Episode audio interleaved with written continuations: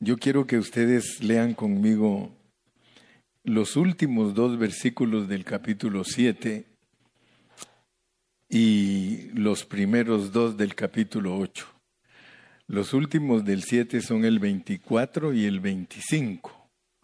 24 y 25. Quiero que ustedes observen cómo finaliza el capítulo 7 y lo tiene con signos de admiración. Ya saben ustedes que cuando tiene signos de admiración una expresión se dice gritando. Esos signos de admiración es para gritar. Así que, ¿cómo tendríamos que decir? a ver quién es, a ver quién no tiene vergüenza. ¿Cómo tendría que leer ahí, hermana Meli? Eso, miserable de mí, pero bien contenta lo dice. ¿ah?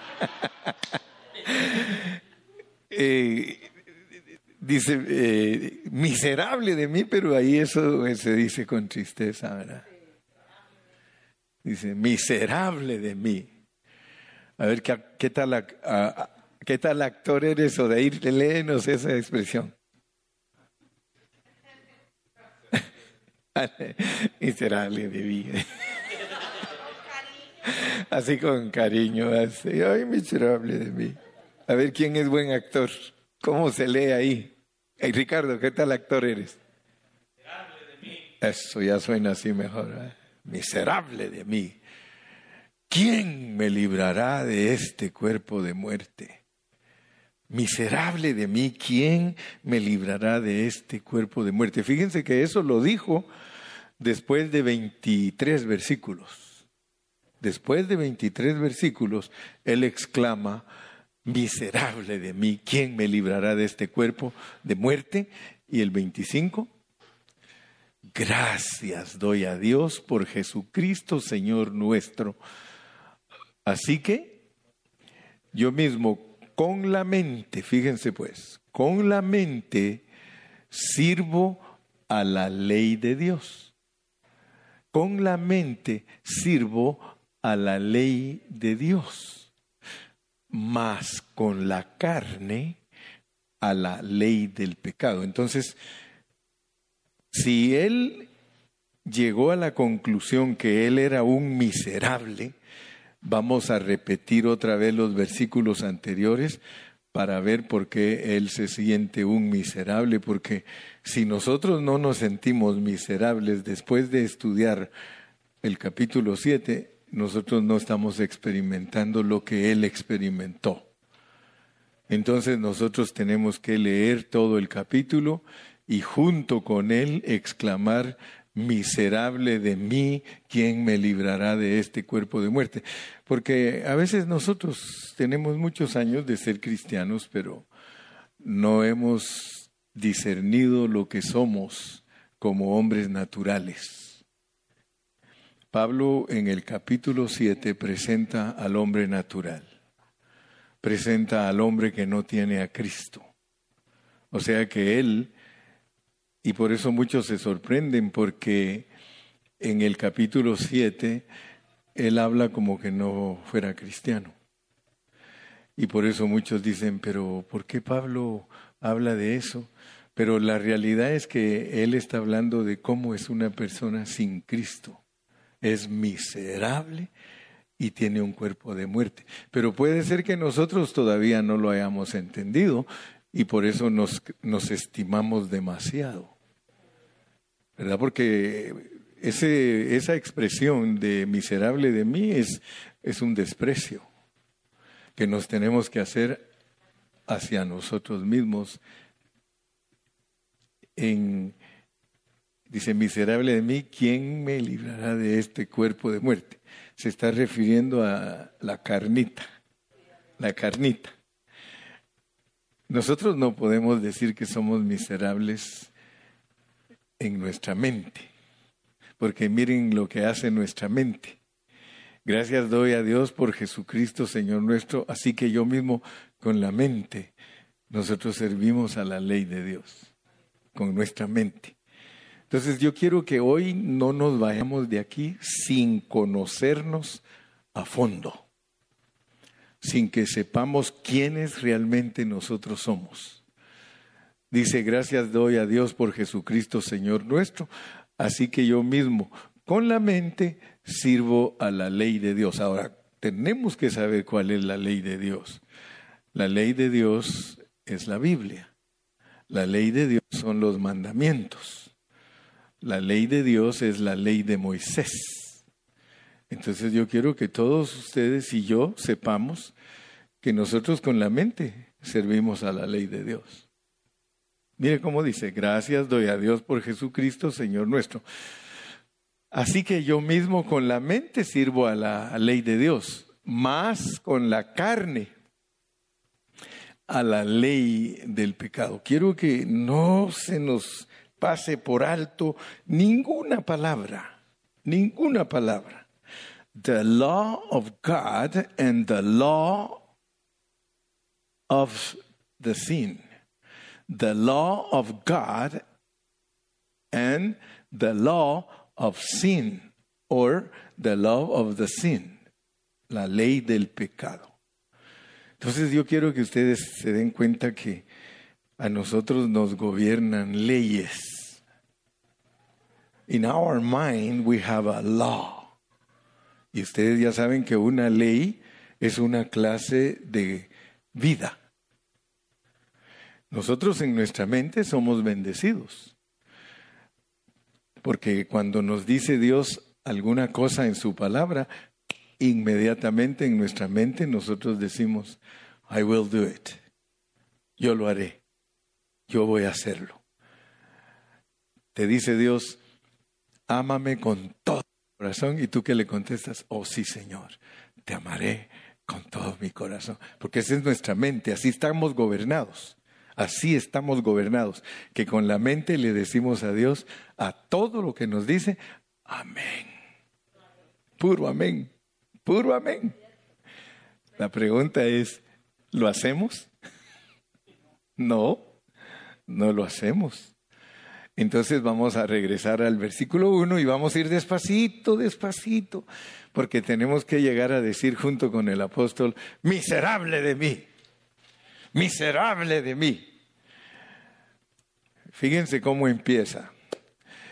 En el capítulo 6, él termina hablando de la vida.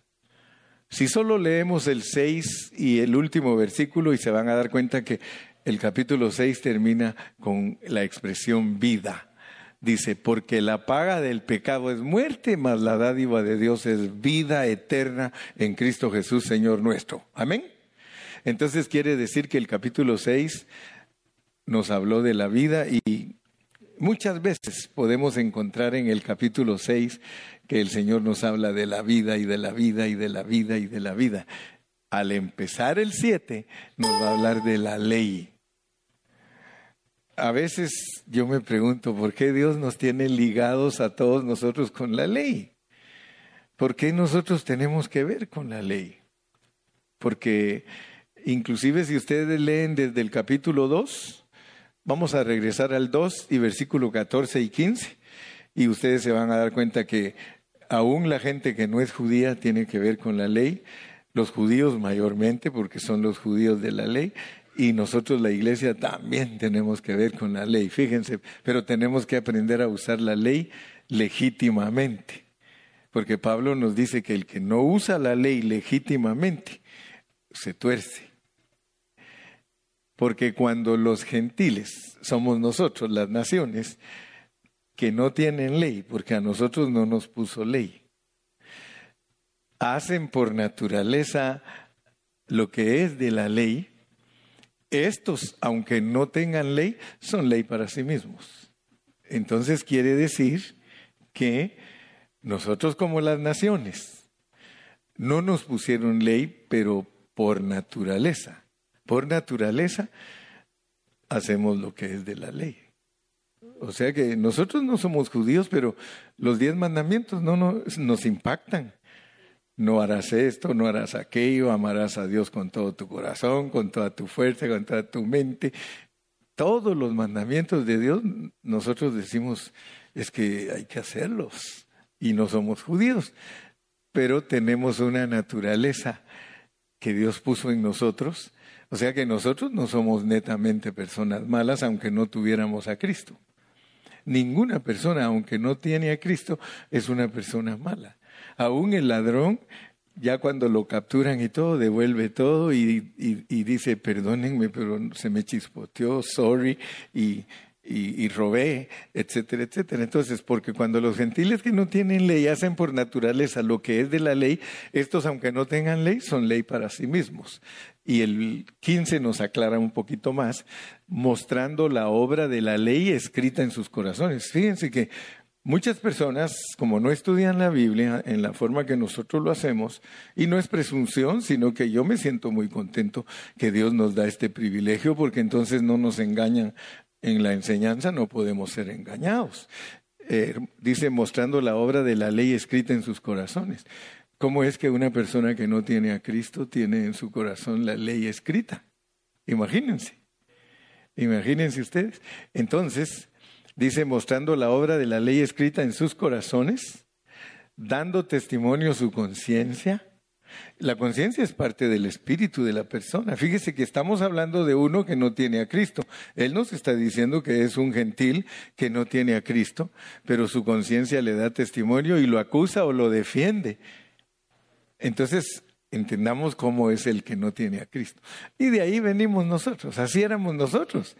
Nosotros no éramos así personas que no teníamos eh, cierto temor. Teníamos porque Dios nos puso una naturaleza y nos puso eh, la ley escrita en el corazón.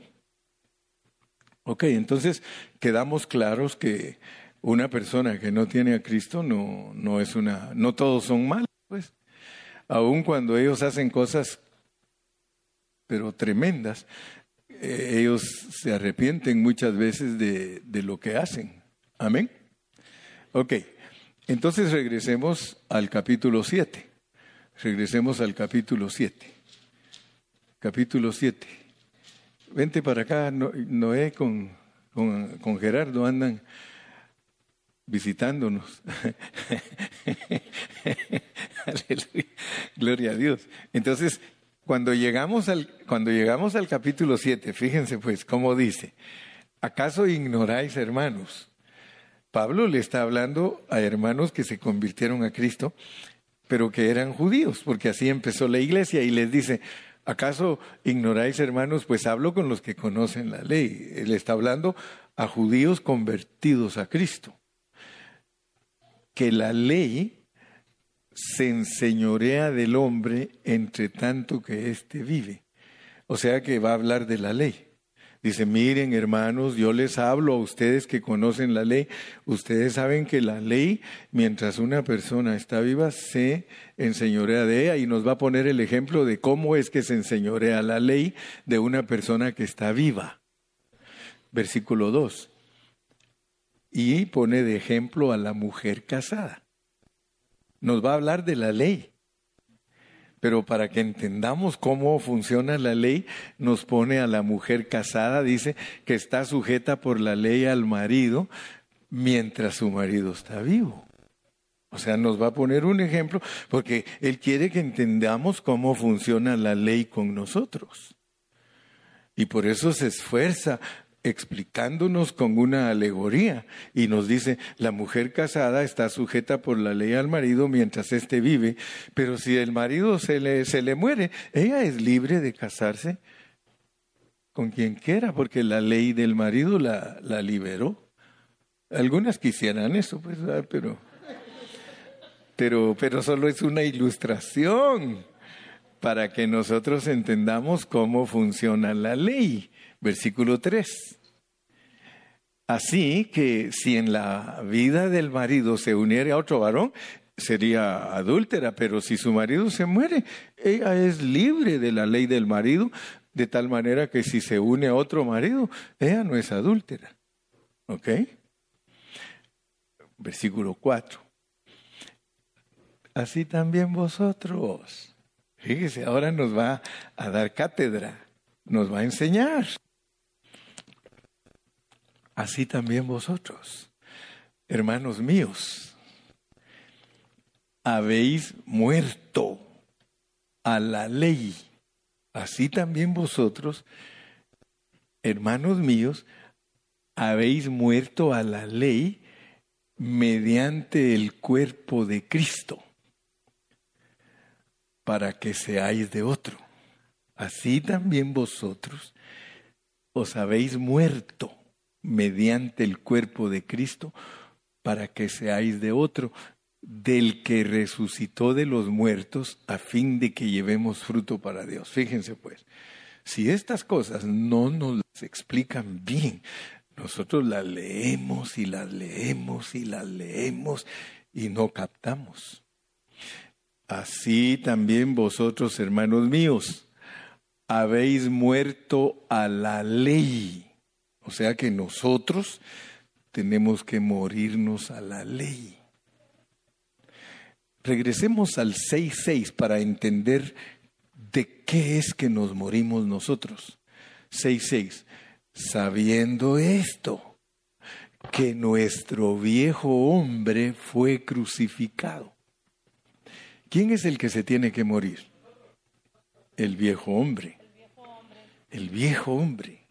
Dice, sabiendo esto que nuestro viejo hombre fue crucificado juntamente con Cristo, para que el cuerpo del pecado sea destruido a fin de que no sirvamos más al pecado. Solo miren todo lo que está incluido aquí. ¿Por qué nosotros seguimos sirviendo al pecado? ¿Y por qué nos cuesta morirnos? Porque no nos hemos muerto. ¿Y por qué nos cuesta morirnos? Fíjense que nosotros los gentiles, nosotros no somos iguales a los judíos. Fíjense, leamos en Gálatas 2.13. Solo yo los llevo para que ustedes vean cómo armamos el rompecabezas. Gálatas 2.13, miren cómo dice pues. No, no es ese, es, es otro. Es, ahorita les doy la cita correcta, ahorita se las doy, pero es Gálatas. Me parece que es Gálatas 2.15, por ahí cerca estoy. Sí, 2.15. Ah, ese era, ese era. Nosotros, dice Pablo, judíos de nacimiento y no pecadores de entre los gentiles. Solo miren quién era Pablo. Pablo no era igual que nosotros. Él cuando estaba sirviendo la ley, él dice, en cuanto a la ley, irreprensible. ¿Lo han leído? Irreprensible. A mí nadie me puede señalar, decía Pablo. Por eso el judío no cree que necesita a Cristo. Porque Él te dice a ti, ¿sabes qué? Yo cumplo la ley. Es mentira que la cumplen, pero ellos se agarran de eso. Ellos dicen, yo cumplo la ley, yo guardo los mandamientos. Ustedes los gentiles son perros. Ahora fíjense pues cómo nosotros no podemos decir eso nacidos mexicanos y no pecadores. ¿Verdad que no podemos decir eso? Nacido guatemalteco y no pecador de entre los, de los gentiles. No, no se puede. Ninguno de nosotros los gentiles puede decir lo que dijo Pablo. Ahora, noten algo, pues, porque él, él cuando, antes de venir a Cristo, él estaba procurando por todos los medios agradar a Dios. Él estaba por todos los medios que no hago esto, no hago aquello, no aquí, no allá. Y siempre leía la ley y leía la ley y leía la ley. Y de tanto leerla, Dios le empezó a hablar. Porque le dijo, sabes qué, Pablo, yo sé que tú has procurado agradarme sirviendo en el judaísmo, pero ¿qué de esa codicia que traes? ¿Cuál Señor? y ahí a él cambió. Ahí él cambió y dijo, híjole, ahorita lo vamos a leer, ahí van a ver, lo vamos a leer. Pero quiero pues que vean que a nosotros nos cuesta más servir a Cristo que a Pablo. Porque nosotros somos personas que antes de venir a Cristo vivimos vidas muy descuidadas. Y por eso venimos a Cristo y tenemos problemas ya siendo cristianos, porque nosotros vivimos vidas bien descuidadas. Nosotros éramos fornicarios, adúlteros, tranzas, mentirosos, ladrones, viles. Por eso es que Pablo es usado por Dios para enseñarnos, porque nosotros podemos venir a Cristo, hermanos, y seguir viviendo la misma clase de vida que vivíamos antes de venir a Cristo. Casi no hay amenes. Nosotros podemos estar en la iglesia. Nosotros podemos tener muchos años de estar en la iglesia, hermano. Y todavía no hemos cambiado. Ayúdanos, Señor. Ah, si la frase de hoy, ¿cuál es? Ah, qué bueno que estamos aprendiendo. Miserable de mí. Si no llegamos a ese punto, nosotros no entendemos lo que Él nos enseñó en el capítulo 7. Fíjese, pues, sigamos. Siete, ¿cuál? Siete, cuatro nos toca. Siete, cuatro. Así también vosotros, hermanos, habéis muerto o ya entendimos que el hombre viejo, cinco. Fíjense pues, porque mientras estábamos en la carne, las pasiones pecaminosas que eran por la ley, y esto es importante que ustedes lo entiendan. Es raro el cristiano que entiende cómo funciona la ley. Fíjense, porque mientras estábamos en la carne, las pasiones pecaminosas que eran por la ley obraban en nuestros miembros llevando fruto para muerte. Quiero que entiendan, mis amados, porque muchos no saben para qué es la ley. Dice que la ley se introdujo para que abunde si ustedes no saben la función de la ley, se van a confundir. ¿Saben para qué es la ley? Pues, ¿para qué es la ley? ¿Para qué? Para que la obra, para que la carne obre. Asústense, pues. Asústense, ¿para qué es la ley? Para que su carne obre. Mire, se lo pongo bien sencillo. Vamos a Las Vegas. Vamos. Nos vamos manejando en el desierto. ¿Cuánto es la velocidad camino a Las Vegas ustedes que van seguido? 70. Dígame usted, usted mismo, no le estoy diciendo el, el hermano, ni el vecino, ni el compañero, usted, ¿a cuánto va? 80, 85, todavía Odair es más honesto, dice 85. ¿Para qué es la ley? Para quebrantarla. Porque mientras estábamos en la carne, las pasiones pecaminosas que eran por la ley obraban en nuestros miembros llevando fruto para muerte. Si yo me voy en el freeway o yo voy en esa carretera que dice 70 y, y permanezco a 70, ¿estoy en la carne?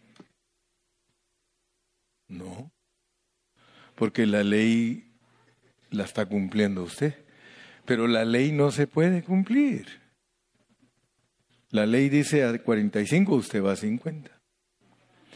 Es más, si le dice a 35, usted se desespera porque su carne es desesperada. Y usted eh, dice a 35 y por eso le aparece el, el motorista. ¿No le diste a 35? Eh, no, no me di cuenta. O le pasa como aquello que me contó el hermano Montalvo, dice, ¿no viste la flecha? Sí, dice, pero no al indio. ¿No viste la flecha? Sí, la flecha sí la vi, pero no vi al indio. Y ahí lo estaba controlando el indio.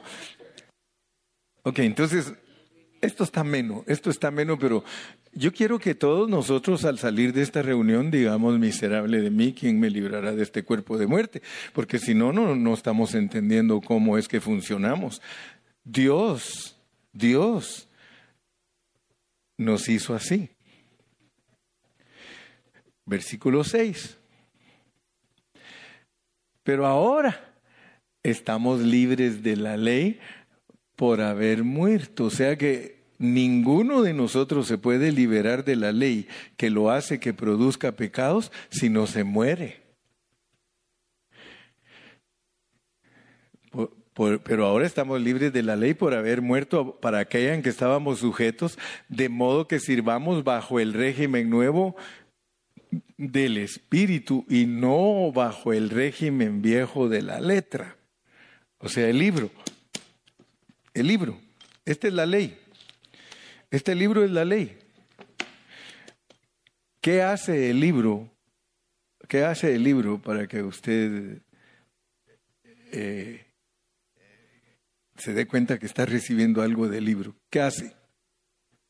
Lo hace que peque. hermano Carrillo, ¿la Biblia me hace que peque? Sí. Ay, entonces, ¿qué estamos haciendo aquí, hermano? Pues estamos aprendiendo. Porque esta es una espada. Si fuera de un filo es un cuchillo. Pero la Biblia no dice, y este es el cuchillo con que voy a sacrificaros. No, esta es una espada de dos filos que corta al entrar y corta al salir. Así que estás perdido, hermano. ¿Para qué sirve una espada, hermano? Para matar.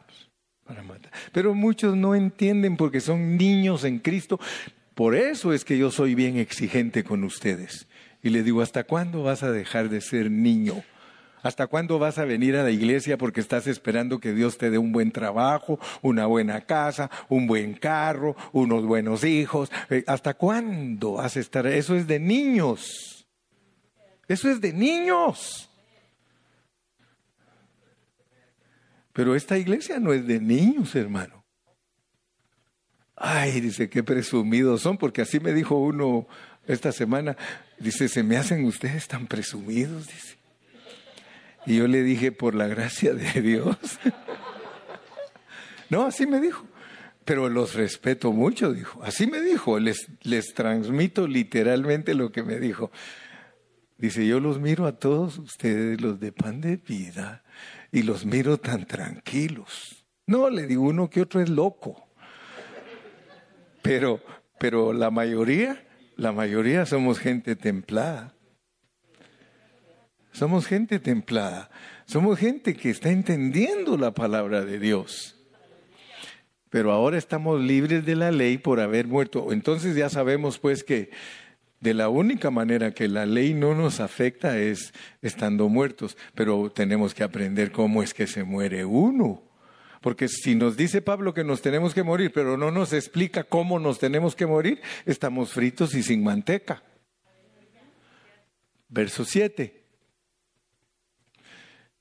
¿Qué diremos pues? Porque eso nos tiene que... Lo que dijo el hermano Carrillo, que la Biblia hace que pequemos, eso tiene que rebotarnos. Eso tiene que, que, que, impresionarnos. ¿Qué diremos? Pues la ley es pecado. En ninguna manera. Pero yo no conocí el pecado sino por la ley. Entonces que te quede bien claro de una vez por todas. ¿Para qué sirve la Biblia? Para que conozcas que es pecador. Para eso te sirve la Biblia. La Biblia es para que tú sepas que eres pecador hasta pasado mañana. ¿Qué diremos pues? La ley es pecado en ninguna manera, pero yo no conocí el pecado sino por la Biblia, porque tampoco conociera la codicia, y a él de una vez sacó lo que tenía él, si la ley no dijera no codiciarás. Él despertó cuando la ley le dice, Pablo, no codicies. Híjole, Señor, de veras que no me había dado cuenta que soy codicioso, porque Él mismo lo dijo. El hecho de que Él puso ese ejemplo, dijo, aquí en esto me agarraron. Verso 8. Más el pecado, fíjense pues, más el pecado, tomando ocasión por la Biblia. Más el pecado tomando ocasión por la Biblia. Miren cómo es que el pecado toma ocasión. ¿A qué, en, qué se, ¿En qué se respalda el, el pecado para tomar ocasión? En la palabra, en los mandamientos, en la ley. Más el pecado tomando ocasión por la Biblia produjo en mí toda codicia. Porque sin la Biblia el pecado está muerto, no hay pecado. Si la Biblia no dijera que, que hay pecado, no hay pecado. Y aunque todos estén pecando, dice, porque había pecado, dice, antes que se diera la ley. Pero una vez, eh, una vez se dio la ley, ya hay pecado. Y yo lo he ilustrado siempre y quiero que lo entiendan. La mamá está haciendo galletas en la cocina y ella está sacando sus bandejitas, sus charolitas de galletas, y el niño pasa ahí donde está ella y se lleva una galleta. Y luego se lleva otra. Y luego se lleva otra y de repente la mamá dice, oye, mijo, yo ya voy sacando dos charolas de galletas y no hay ni una. No más comer galletas. Si agarras otra galleta, te la ves muy seriamente conmigo. Le puso la ley. Ahora es pecado comerse esas galletas. Pero antes de que ella le dijera así, él se comió 20 y no pecó. Así trabaja la ley. Mas el pecado, tomando ocasión por el mandamiento, produjo, en mí toda codicia, porque sin la ley el pecado está muerto. Nueve. Y yo, ahí está hablando Pablo, sin la ley viví en un tiempo se dan cuenta que no le marcaba a él, o sea que él decía, yo no adultero, yo no fornico, yo no miento, yo no esto, no el otro, dice, y yo sin ley vivía en un tiempo, a mí Dios no me había marcado, pero cuando me marcó, cuando me marcó, cuando me, cuando me marcó, cuando me puso ley, empecé otra vez a sentir ganas de codiciar. Entonces nosotros somos bien complicados, porque si a nosotros alguien nos dice que no hagamos algo, lo, lo vamos a hacer, lo vamos a hacer. Jorgito, ya te dije que no tienes que hacer esto, ya no lo voy a hacer, mami. Porque Jorgito es bueno. Él inmediatamente piensa, porque dice que con mi mente sirvo a la ley de Dios. Entonces, te prohíben algo y tú inmediatamente dices, I'm not going to do it. Guess what? He's going to do it. Pablito, no hagas eso. I'm not going to do it anymore. Ah, you're going to do it and you're going to double it and triple it and ¿Estamos aprendiendo?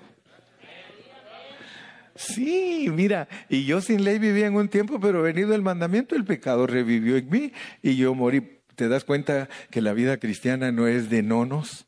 ¿Te das cuenta que no se puede estar predicando cualquier clase de mensaje si nosotros sabemos lo que va a despertar en ustedes, hermano? Yo tengo una gran responsabilidad. La forma en que yo te ministre a ti es la que va a definir qué bendición vienes a recibir aquí. Si yo no sé predicar, ¿qué voy a producir en ti? Un montón de telarañas y un montón de problemas y tú cada día vas a estar más complicado. Pero si toco el propósito de Dios, tú vas a salir de aquí bien bendecido. Mira, sigamos, sigamos porque tenemos que llegar hasta el versículo 24. Miserable de mí.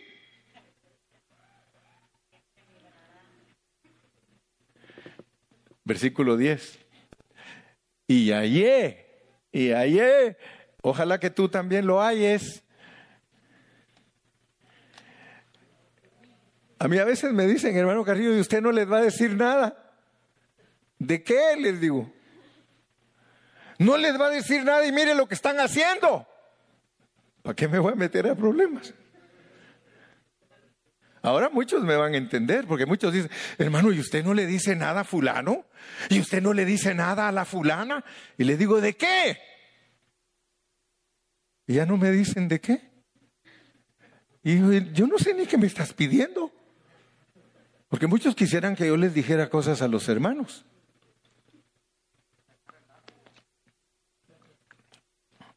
Aleluya.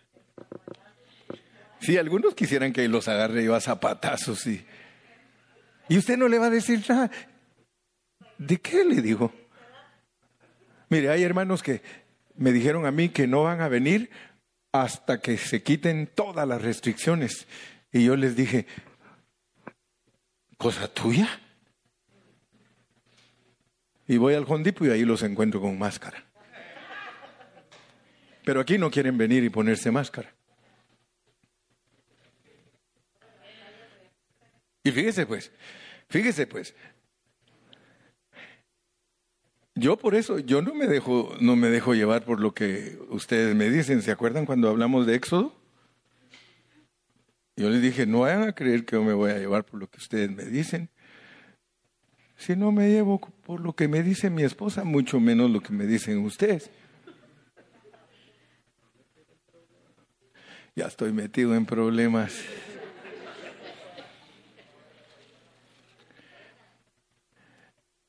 Si yo les digo, vamos a abrir, dicen, no abran.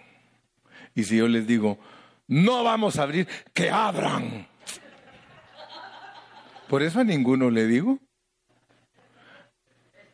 Y hallé que el mismo mandamiento que era para vida, porque se supone, hermano, que la palabra de Dios nos va a dar vida. Pero tengamos cuidado como la predicamos.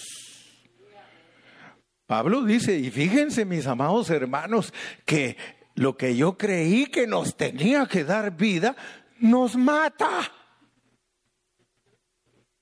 Versículo 11 porque el pecado toma ocasión cuando la Biblia me habla y me engaña. Ay, hermano Carrillo, usted sí que está bien metido en problemas. Usted está diciendo que cuando el pecado toma ocasión es por medio de la Biblia y nos engaña. Sí, porque el pecado viene del diablo y el pecado solo sirve para engañar. El diablo es engañador. ¿Y qué es lo que hace entonces el pecado? Que es la personificación de Satanás, me engaña y me mata. Pero espérese, ahorita le voy a explicar qué estamos estudiando, porque yo todavía no he entendido qué estamos estudiando. Pero espérense, vamos a irnos metiendo y metiendo. Verso 12. De manera que la ley a la verdad es santa, hermano. ¿Quién no va a decir que la Biblia es santa? Y el mandamiento es santo, es Dios mismo, es justo y es bueno verso 13. Luego lo que es bueno viene a ser muerte para nosotros en ninguna manera. Dice, no güey. No güey. Eso quiere decir en ninguna manera, no güey. Sino que el pecado, el pecado, miren cómo funciona el pecado, pues. El pecado para mostrarse pecado produjo en mí la muerte por medio de lo que es bueno, a fin de que por el mandamiento el pecado llegase a ser sobremanera pecaminoso. O sea que la ley lo que hace es decir, miren qué horrible es el pecado. El pecado es horrible, así lo dice la ley.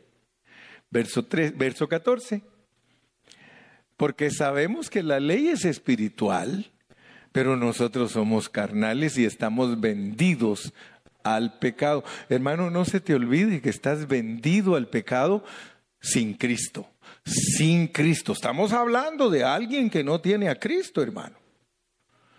Miren cómo funciona la Biblia para alguien que no tiene a Cristo. Versículo 15. Porque lo que hago, bueno, ahí nos tradujeron un poquito incorrecto porque ah, ahí dice que no lo entiendo. Hermano, ¿quién no entiende lo que está haciendo?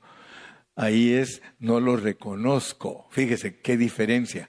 Si usted pone ahí porque lo que hago no lo reconozco, pues no hago lo que quiero, sino lo que aborrezco, eso hago.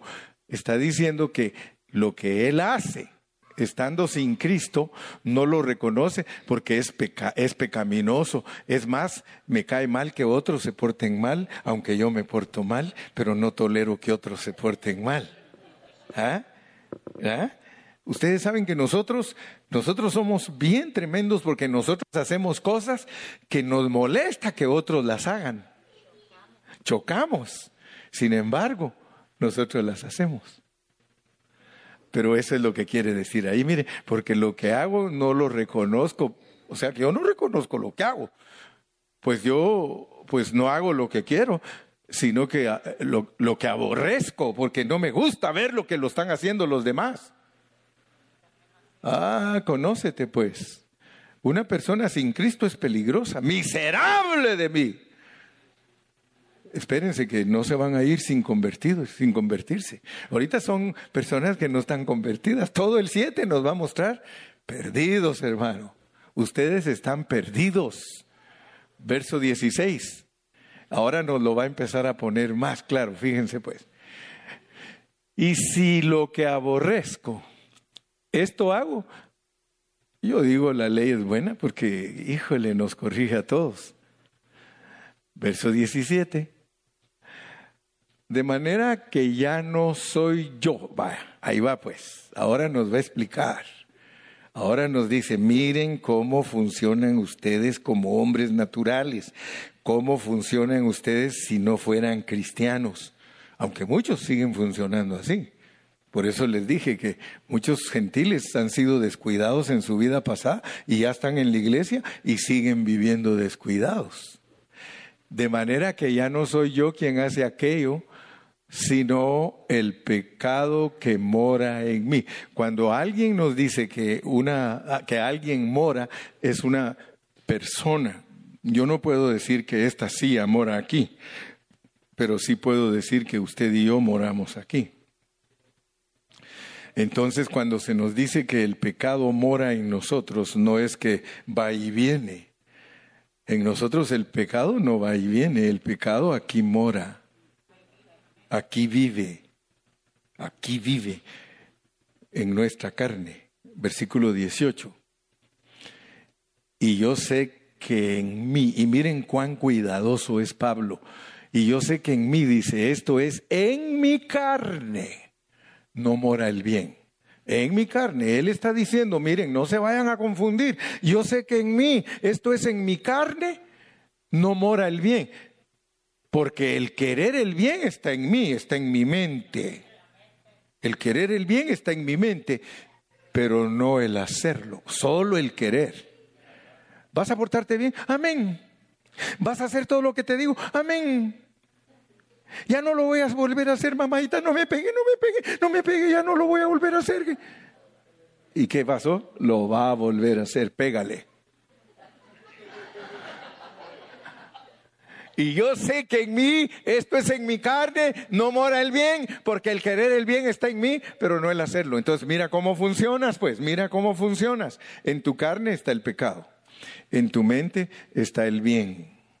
Sigue leyendo 19 porque no hago el bien que quiero, sino el mal que no quiero, eso hago. Versículo 20. Y si hago lo que no quiero, ya no lo hago yo. ¿Quién lo está haciendo? El pecado que mora en mí. En tu mente dices no, pero en tu carne dices sí. En tu mente dices no, en tu carne dices sí.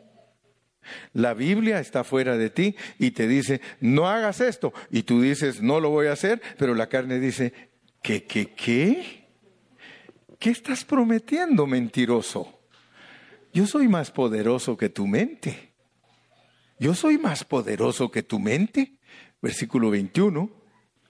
Así que queriendo yo hacer el bien, porque yo sí tengo una mente que quiere hacer el bien, yo hallo esta ley. Y todas, miren que todas son leyes. Todas son leyes. Hallo esta ley que el mal está en mí es una ley. La ley de Dios la palabra escrita. La ley de mi mente, I'm going to do it. I will do it. I promise I will do it. La ley de mi carne, you cannot do it. Y hasta te dice la carne, te lo pruebo y te lo compruebo que tú no puedes. Ni quiere, así dice Pablo. Ni quiere, no puede, ni quiere, ni quiere, ni puede. 22. Porque según el hombre interior, que es la mente, me deleito en la Biblia. Según la según el hombre interior, que es mi mente, ahorita se los voy a comprobar porque lo dice el versículo siguiente, porque según el hombre interior me deleito en la ley de Dios. En mi mente a mí me encantan las cosas de Dios. Oh, I love the things of God in my mind. Oh, I love it. Nobody can tell me that I don't love the Word of God. I love the Word of God. And nobody can tell me que no. Versículo 23. Pero veo, pero veo otra ley en mis miembros que se revela contra la ley de mi mente. Hermano, todo el tiempo desde que tú despiertas hay una ley en tus miembros que está en contra de la ley de tu mente. Todos los días tú te despiertas y tú quieres darle un besito a la vieja, porque tú amaneciste de buenas. Pero al ver que la vieja no te da desayuno, te dan ganas de pegarle. Entonces, es que, tu, es que tu carne, tu carne no te deja. La Biblia dice, maridos, amad a vuestras mujeres. Inmediatamente lo que pensamos es, yes, I will love my wife. ¿Y qué hace? Le pega. ¿Qué hace? La maltrata. ¿Qué hace? Se pelea con ella por cualquier cosa. Pero en su mente, viejita, I'm sorry, I was wrong. Ya me lo has dicho mil veces. Pero Entiende que así eres. Cuando la esposa entiende cómo funciona el esposo, si no está en el espíritu, ¿sí? No le vas a gritar a él, ¿verdad? ¡Miserable! No, es para ti, miserable de mí. Porque nosotros somos buenos. Miserable, dice, siempre me trata mal. Pero veo otra ley en mis miembros que se revela contra la ley de mi mente y que me lleva cautivo a la ley del pecado que está en mis miembros.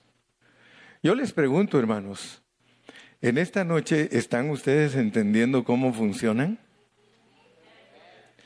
¿Está usted consciente y entiende cómo funciona? Por eso tiene que decir el versículo 24, mire miserable de mí, ¿quién me librará de este cuerpo de muerte? Si nosotros no llegamos a ese punto, nosotros no entendimos el capítulo 7, hermano.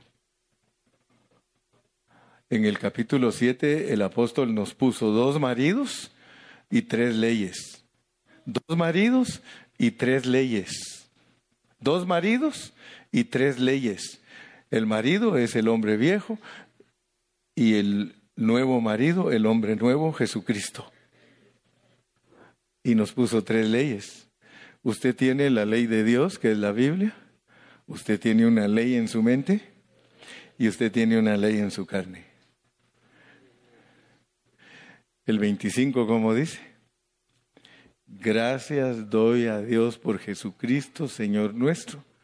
Así que ya entendí que con la mente sirvo a la Biblia, a Dios, pero con mi carne yo le sirvo al pecado. Esa es la conclusión. Ahora mire cómo empieza el siguiente capítulo para el siguiente mensaje. Si quiere que le siga explicando, porque yo solo explico la Biblia. Es todo lo que hago, explicar la Biblia para que cuando usted la lea, usted diga, wow, it makes sense for me now, the Bible. Ahora pues, Ahora pues, Ninguna condenación hay para los que están en Cristo Jesús, los que no andan conforme a la carne, sino conforme al Espíritu. Entonces ahora tenemos que aprender a caminar conforme al Espíritu, porque si no aprendemos a caminar conforme al Espíritu, Romanos 7 permanecerá eternamente en nosotros. Desaprobados, vencidos, no seremos vencedores. Ahora sabes lo que es ser un vencedor, mira. Ahora pues ninguna condenación hay para los que están en Cristo Jesús, los que no andan conforme a la carne, sino conforme al Espíritu, verso 2. Ah, es ley también. Es ley. Mira, la ley del Espíritu de vida en Cristo. Un asunto que tiene ley, tiene espíritu y tiene vida. ¿Con qué razón? Miren lo que dijo Cristo en Juan 6:63. Miren lo que dijo.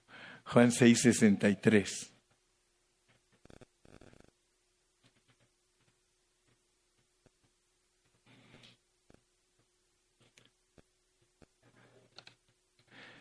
El espíritu es el que qué?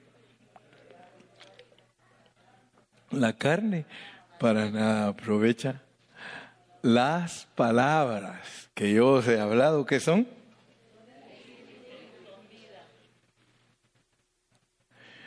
Ahí nos meten a otro rollo. Porque Jesús dijo eso. Jesús dijo, el Espíritu es el que da vida. La carne para nada te aprovecha. Las palabras que yo os he hablado son espíritu y son vida. Yo te puedo estar hablando a ti. Yo estoy hablando aquí contigo. Pero si tú no sabes que las palabras que el hermano Carrillo está hablando son Dios, son Dios, porque Dios es vida. Entonces, estamos introduciéndonos para el mensaje siguiente. Vamos a ver cómo opera en nosotros. Regresemos al 8 al 8.2. Porque eso es lo único que nos va a liberar. Miren, porque la ley del Espíritu de vida en Cristo Jesús me ha librado de la ley del pecado y de la muerte. Hay una manera de ser liberados del, del, pecado. Y solo podemos ser liberados por una ley, que es la ley, la ley del espíritu de vida. Entonces roguémosle a Dios que nos revele cómo podemos ser liberados del pecado. Porque si aprendemos a guiarnos por la ley del espíritu de vida, entonces nosotros vamos a ser librados de la ley del pecado. ¿Cuántos de aquí quieren ser librados de la ley del pecado? Yo ya no quiero pecar, hermano. Yo ya no quiero pecar. Nuestra lucha es fuerte. Yo ya no quiero pecar. ¿Cómo se deja de pecar? Aquí en Romanos 8 nos van a enseñar cómo se deja de pecar. Oremos, Padre, gracias en esta noche, porque estamos caminando en la ruta correcta, estamos avanzando hacia tu gloria divina.